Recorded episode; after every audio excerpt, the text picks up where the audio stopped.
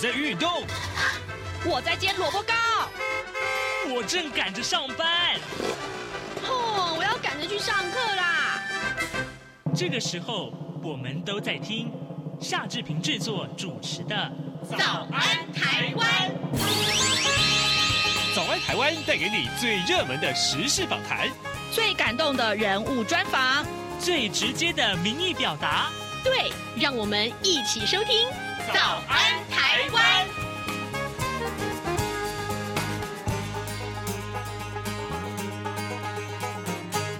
早安台湾，我是夏志平。今天是二零二四年的二月二十九号，星期四。二二九哎，哇！各位听众，这个四年才一次的二二九，所以呢，今天非常非常特殊啊。当然了，礼拜四我们要进行的是刘碧荣时间这个单元。待会儿呢，志平要为您连线访问动物大学政治系刘碧荣教授，我们请刘老师为我们来解析重要的外电新闻。在跟刘老师连线之前呢，志平有一点点时间来跟大家说一说各平面媒体上面的头版头条讯息啊。首先我们来看到是哦，跟大家都非常有关系的哦。哎，你这个可能偶尔身体不舒服会去看病嘛，对不对？那明天开始有八家医院它要升级了，也就是说看病可能会更贵哦。哎，有四家被动升为区域医院，那么我们。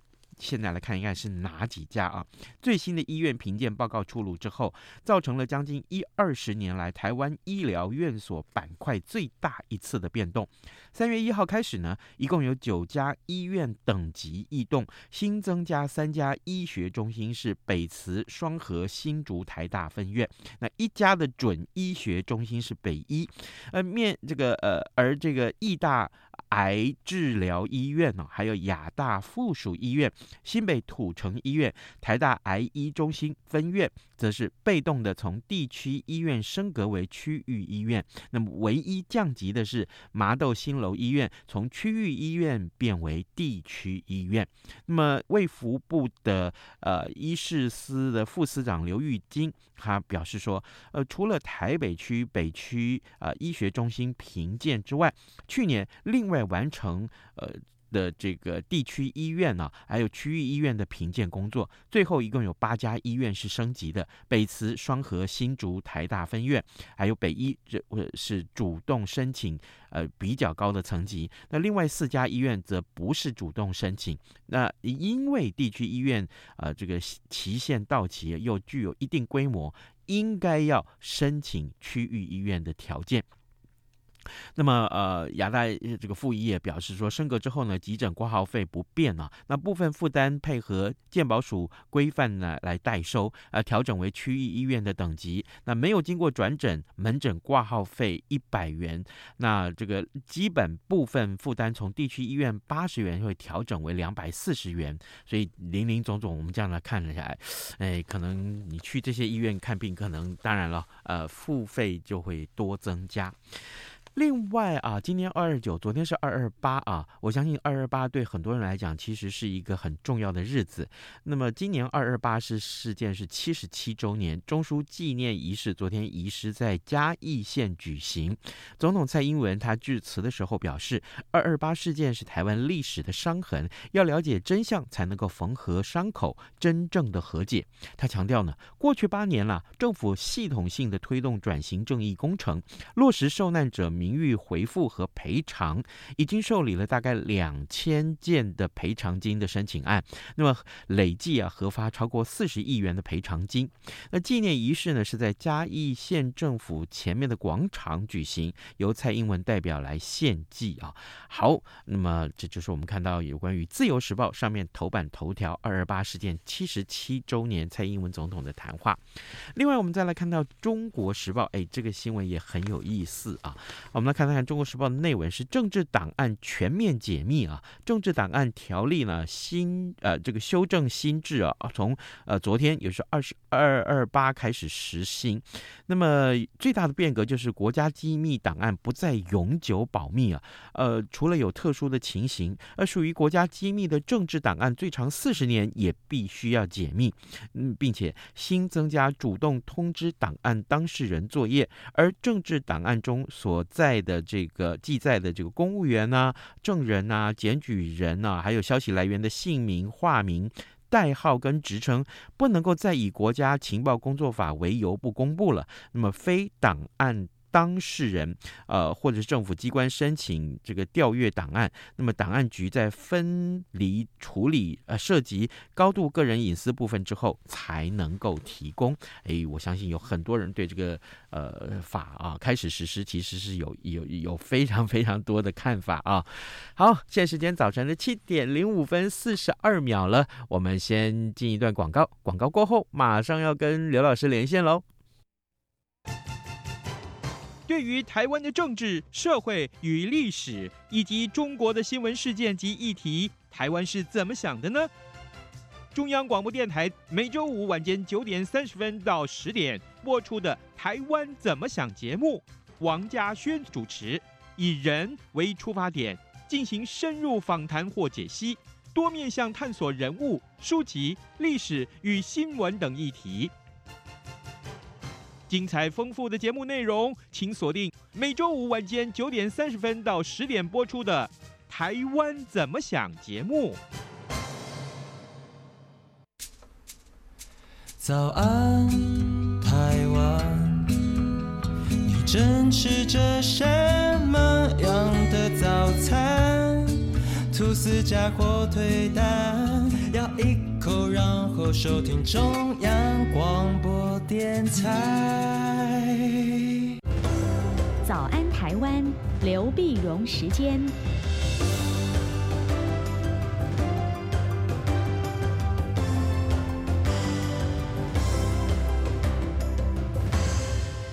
这里是中央广播电台台湾之音，您所收听的节目是《早安台湾》，我是夏志平。此刻时间早晨七点零七分十四秒啊，各位听众，我们要为您连线访问东吴大学政治系刘碧荣教授，我们请刘老师为我们解说重要的外电新闻。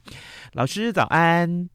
早，各位听众朋友，大家早！谢谢老师再度与我们的连线。老师，我们首先来看看韩国啊。过去我们来讨论韩国的时候，大部分都是讨论两韩关系，或者是日韩关系，甚至于啊，呃，美国跟韩国的关系。可是今天我们要关注在韩国内部的讯息，韩国的医师呃有一个大罢工啊。所以老师，我想请教您，这个情况有多严重了呢？对，我们晓得这个。我们先看到为为什么罢工哈？对，因为罢工呢，是因为因为他这个政府啊，那么就要扩充这医学院，而且觉得韩国呢现在比如说高龄化，高龄化呢现在很多人医医疗的资源不够啊，要要就扩张医学院，扩张医学院呢，所以他的扩招政策在招两千人，两千人呢，但是很多的年轻的医师啊，比如说这个实习医师啦、住院医师啦，那他们就觉得说，那他们本来就是配就比较少啊，他们的工时也太高。啊，人工人太高，那么然后呢，待遇待遇非常少，待遇非常少呢。那比如说这个呃住院医师、实习医师呢，他们一周固定的一周的这个工作呢，大概超过一百个钟头。啊，那如果跟美国人来比的话呢，美国是不到六十小时，啊，但是年轻的医师呢，他们算一下一个月的工资呢，换成美金大概一千五百到三千，可是美国呢，就平均呢是五千。啊，那这样比的话，他就觉得，但这个这个我们的差太多了。你应该先改善我们的问题啊，那不是说呃我们现在这个人不够啊，要扩张。那所以就很多这个呃实习医师、住院医师呢就开始罢工。那罢工呢，就是甚至有时候实习完了以后就不签了啊，不签不变成正式的医师。那么那浙大概有七七八千人啊，七呃七八千人。然后呢，呃然后这慢慢的就是专科医师有些也加入了。啊，像我们的学长，呃，加入正式加入，甚至呢，呃，很多医科的毕业生啊，有些也放弃了这个呃实习聘用的合同啊。那这样子一来的话呢，我们晓得韩国首尔啊，首都在首尔有五大医院啊，嗯，五大医院体系里面很多大大的手术啦，什么都就减半了，没没医生呐，啊，没医生，呃，不什么延世大学附属世弗兰斯医院啦，江南的世弗兰斯医院啊，呃，三星首尔医院呐，大概都减了就超级减半。那减半呢？那么但也有人统计啊，这韩国的医生呢，大约是十万了啊，呃，那你出走的才几千嘛啊，呃，七七八千八九千，那么呃占少部分。可是问题是，这些都是大型的教学医院的人力啊。那在大学研究人大概百分之四十左右，主要的急诊室、加护病房、开刀房。那结果这样的呢？那韩国的这样，韩国的医师协会呢，在二十五号呢，在在在礼拜天呢，上礼拜天紧急开会，他这个紧急对策委员会就说呢，呃呃，决定呢抵制扩招政策啊。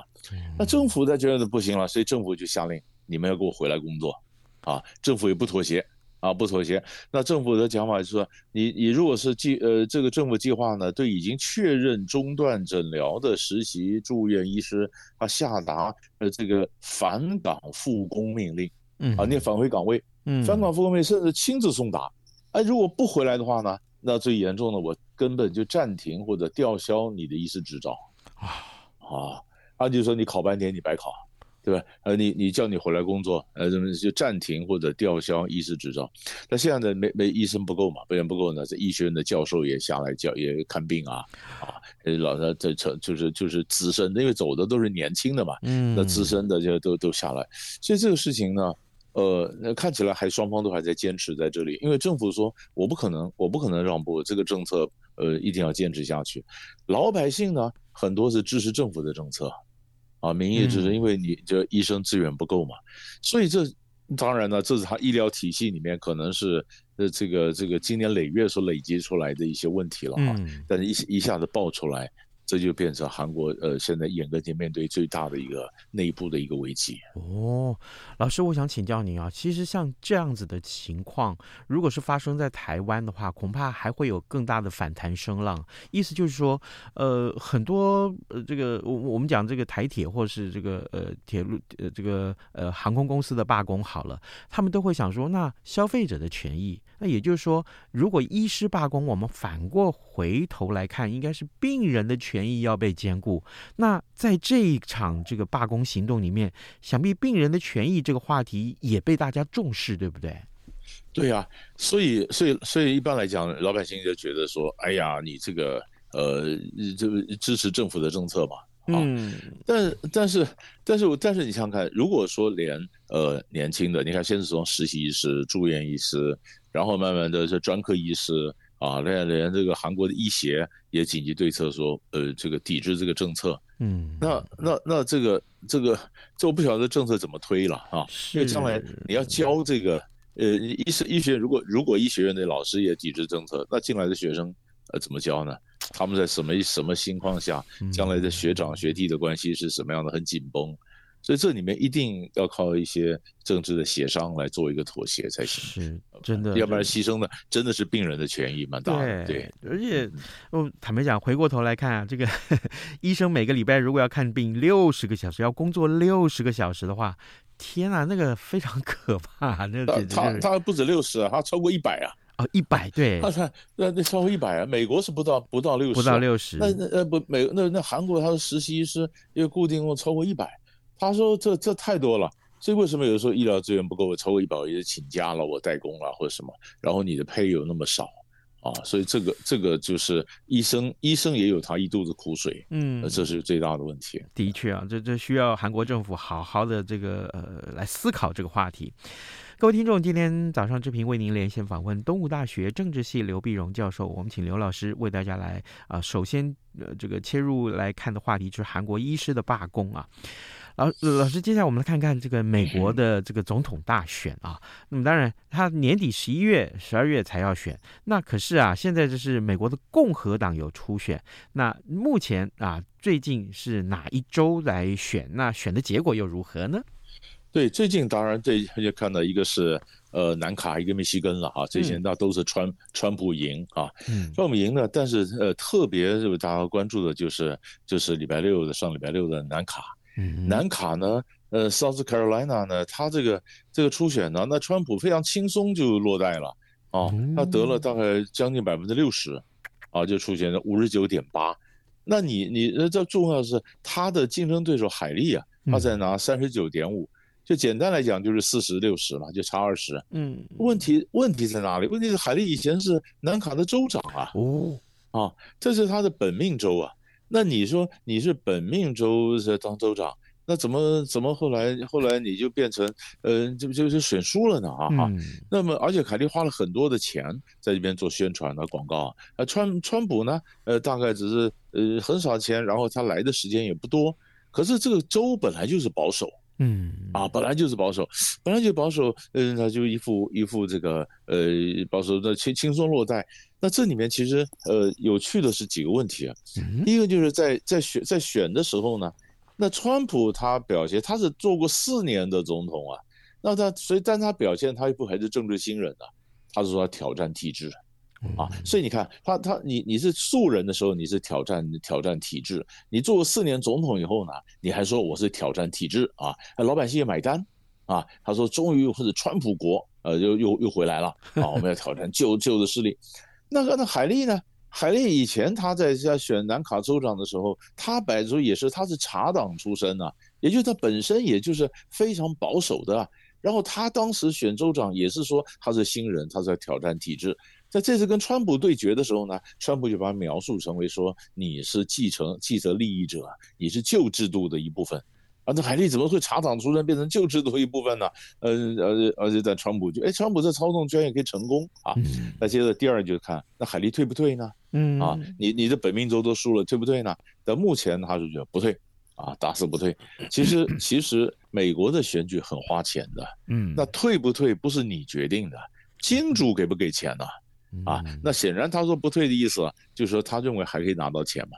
那就很多金主觉得我们还是有机会再把川普再打败哈，你这留在这个里面，川普的案子啊是怎么样啊？说不定以后还有别的变数。你现在退了，你怎么再回来呢？所以凹也要凹进来，啊，所以现在就看了，看了就是就是这个下礼拜二，下礼拜二就是所谓的美国的超级星期二，很多州都在那头进行初选，那凯利能不能拿回拿到一两个？啊，如果一两个，他当然又鼓励了，金主又受到鼓舞了，那钱还会继续来。如果又是大败。那他是还会不会继续留留在这个跑道上面继续赛跑呢？嗯啊，所以这个就是下礼拜就变成一个关键了。老师，你刚刚提到一个一个一个很重要的一点，就是凯利到现在还没有退。但是我记得在第一个州在选完以后，大概第三位、第四位所有的这些相关的共和党里面竞选总统大位的人也通通都退了，就只剩下海利。那海利又是这个前联合国的这个呃大使啊，美国驻联合国的大使，所以到目前为止，至少。至少所有的声望对他来讲，他个人还是认为，除了金主的关系之外，他可能认为他自己还跟这个川普是有的一拼啊，所以他才会继续留下来，是吗？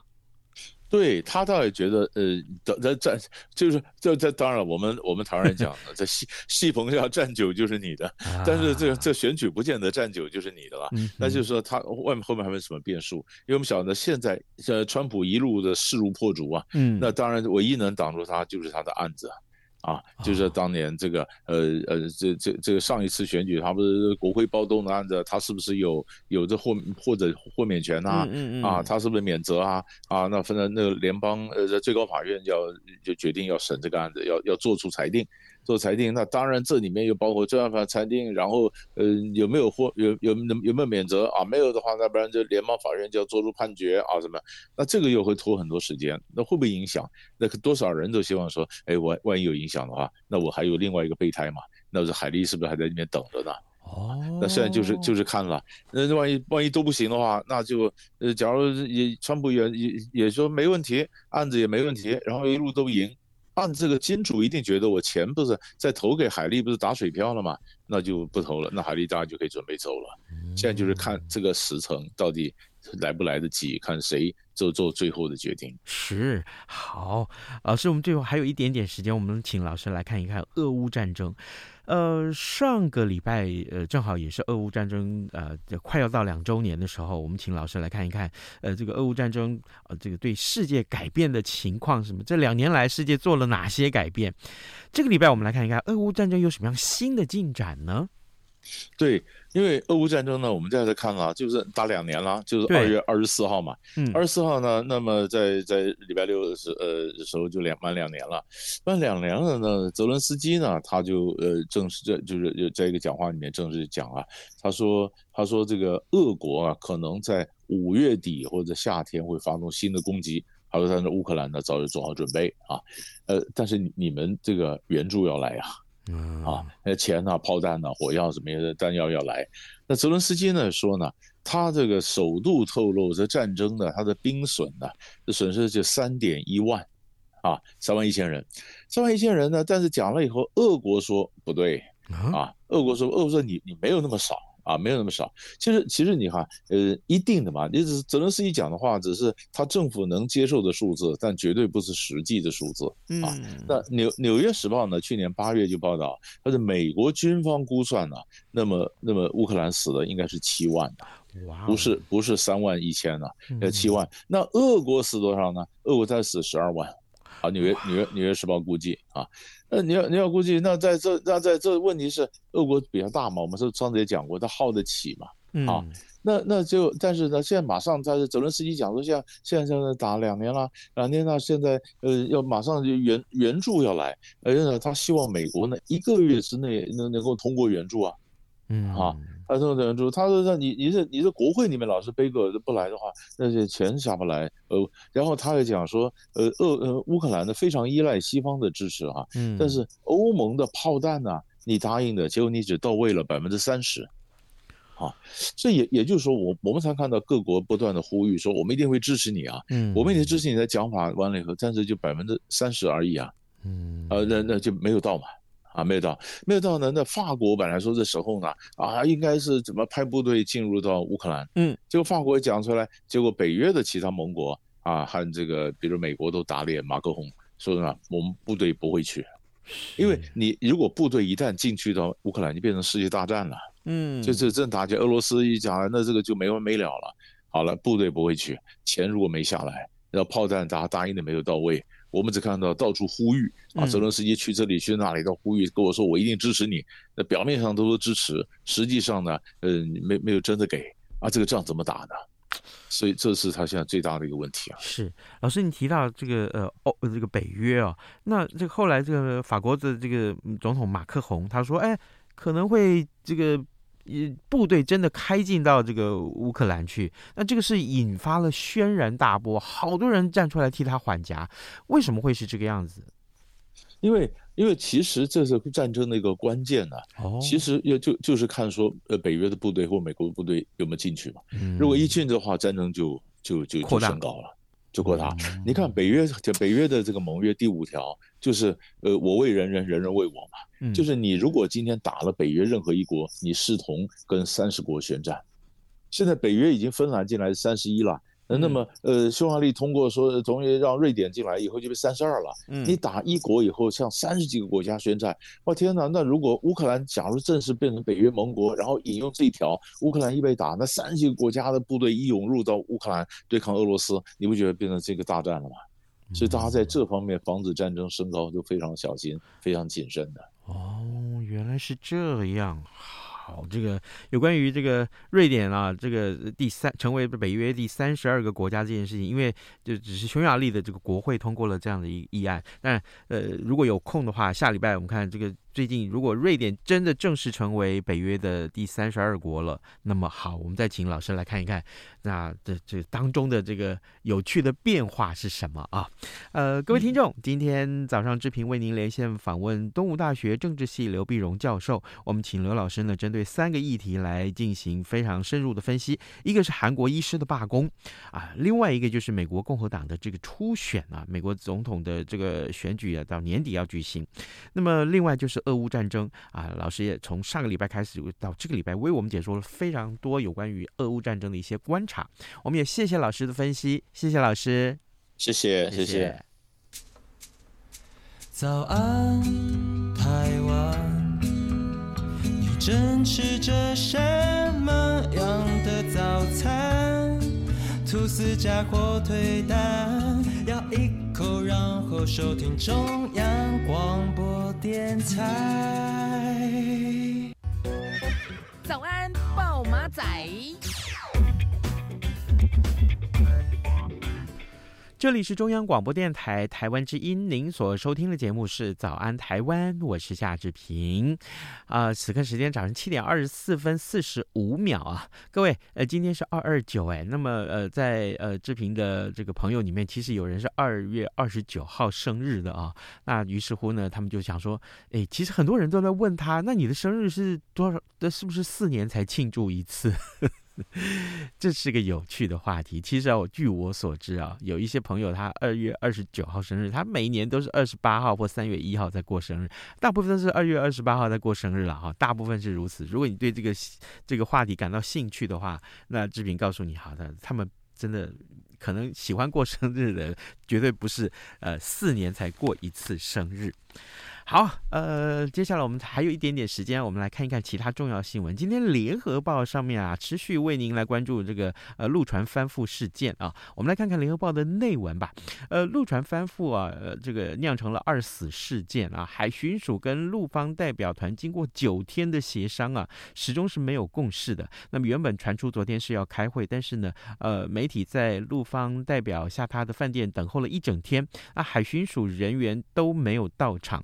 根据消息指出呢，因为双方协商之后，将改为用书面致歉。那双方目前都在内部讨论，怎么样要把想表达的文字更加理想化。不过，大陆国台办发言人朱凤莲啊，朱凤莲昨天的公开点名海委会的主委啊，管碧玲啊，重批他隐瞒真相，而且呃推卸责任啊。那么不但是对遇难者没有一句道歉，还对善后工作啊不断的设。置障碍，那么这是这个呃呃大陆上方大方面的说法。那陆委会则是反批说，中共的的指控啊是歪曲事实啊，强调这不是呃诚心处理这个呃。这一件不幸事故的正确方式。那么海巡署也说啊，呃，主委管碧玲第一第一个时间就已经指示抚慰家属。那么对案情全面检讨，国台办呢，呃，指控冷血并非事实。那两岸如何因应台海局势的升高，成为昨天国台办记者会的一个焦点啊。这是今天联合报的头版上面为您关注的话题。好，另外另外我们来看到是呃。呃，这个《中国时报》《中国时报》上面这个话题，呃，也是这几天以来很受瞩目，就是图瓦鲁的新政府的一些说法啊。我们来看看，呃，《中国时报》的这个头版上面这则消息的内文。我方太平洋友邦啊，图瓦鲁新任的这个呃交通、能源、通讯及创新部的部长科飞啊，他二十八号在社群网站啊 X 啊发布了这个 threats 啊，应该是 threats，。呃呃呃，Twitter 啊，这来发布声明，那么确认啊，呃，对于台湾的邦交关系，另外一个友邦啊，这是呃马绍尔群岛的总统海尼，他则是因为美国国会拒不批准自由联合协定经费啊，声称跟美国的关系呢将被政党政治摧毁。那么卫报啊称。这个举动将会让中国的势力趁虚进入太平洋地区。好，这是我们看到呃这个消息啊、的后续，可以说是后续。今天《中国时报》为您关注啊。另外，我们再来看一看的是呃，在《自由时报》头版上面也有一则重要的消息。刚刚我们一开始跟您分享了有关于医院升级的话题。那现在啊，这个《自由时报》头版告诉我们，哎，北部医院啊，医护啊遭到感染，就爆发了这个呃麻疹的群聚感染。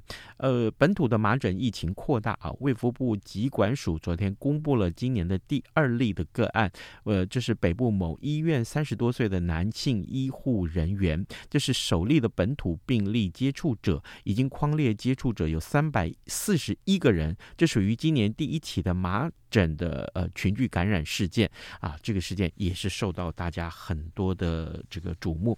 另外，《自由时报》上面也告诉我们，机车考照六月起要纳这个纳入啊危险感知测验。呃，观看上路的影片就会发现这个潜藏危险来作答啊，可能这个对很多考要准备考照的民众来讲，你这个讯息一定要注意啊。这的好，那么今天啊，这时间也差不多到了，志平就邀请各位听。听众朋友呢，随时上到中央广播电台的网站上面来浏览新闻。同时，如果可以的话，也邀请您对早安台湾的官网，请您帮我们按个赞好吗？谢谢您喽。那么节目时间到了，我们就跟您说拜拜，咱们就明天再会喽。加上的水果贝果而 ST 你却一样能让你醒一醒。反正过了十二点，好多一样丢弃。